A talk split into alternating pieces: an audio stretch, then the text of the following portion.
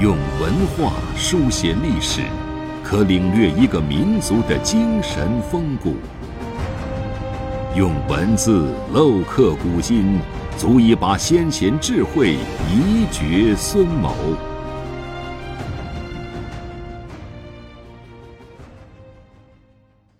欢迎收听制药 FM，每晚八点和您分享经典智慧。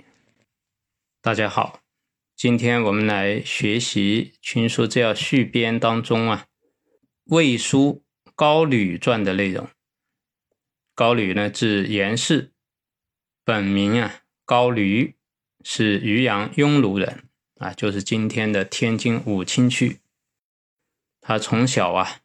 是个孤儿啊，但是好学，博通经史，很有文采啊，和高允啊并称恶告，官至啊中书监。续编呢，从他的本传中啊，记录了他和魏孝文帝元宏之间呢关于治道的对话啊，我们呢从中啊选取精华来和大家学习啊，今天我们选了他。其中的一段话讲到啊，为国之道的五个要点啊，原文是：成文为国之道，其要有五：一曰文德，二曰武功，三曰法度，四曰防固，五曰行赏。故远人不服，则修文德以来之；荒脚放命，则播武功以威之；名位之战。则治法度以齐之，暴敌轻轻，则设防固以御之；临事制胜，则民行赏以劝之，又能辟国临方，征伐失克。这是高允在给魏孝文帝上表当中的一段话。他讲到啊，治国之道啊，主要有五点。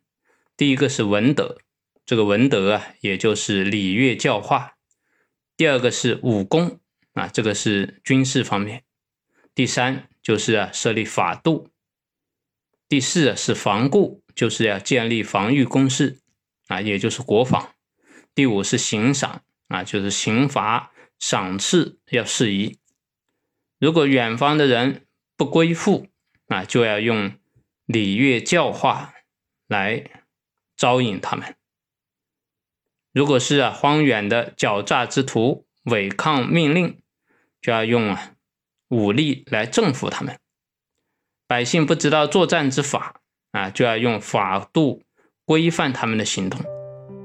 因为中国古代是冷兵器时期呀，要寓兵于农啊，就是百姓能够啊全民皆兵啊，所以要教导百姓作战之法。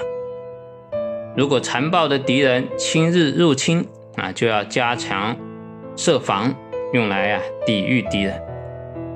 如果遇到变故啊，想要克敌制胜，就要严明赏罚制度，来激励士兵啊，这样就能够啊开辟国土，安宁四方啊，能够征伐四面的敌人，都可以啊取得胜利。